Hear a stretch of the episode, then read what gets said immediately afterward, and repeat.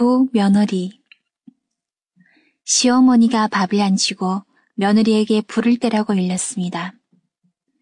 다시 집 온 며느리는 밥 지는 경험이 없는 터라 밥물이 넘치는 줄도 모르고 계속 불을 떼다가 밥은 타고 솥은 금이 가고 말았습니다.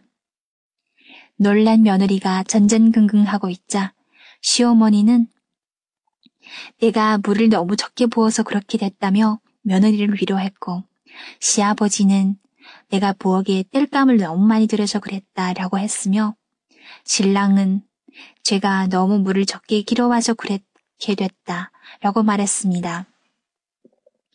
길 건너에는 술집이 있었습니다. 그 집에서도 새 며느리에게 불을 떼라고 했고 역시 밥은 타고 솥은 깨졌습니다. 화가 난 시어머니가 가사일도 할 줄 모른다고 구박을 하자 며느리는 일부러 그랬느냐며 대들었고 시아버지는 어디서 말대꾸냐며 호통을 쳤으며 이를 지켜보던 신랑이 손찌검을 하기 시작했습니다.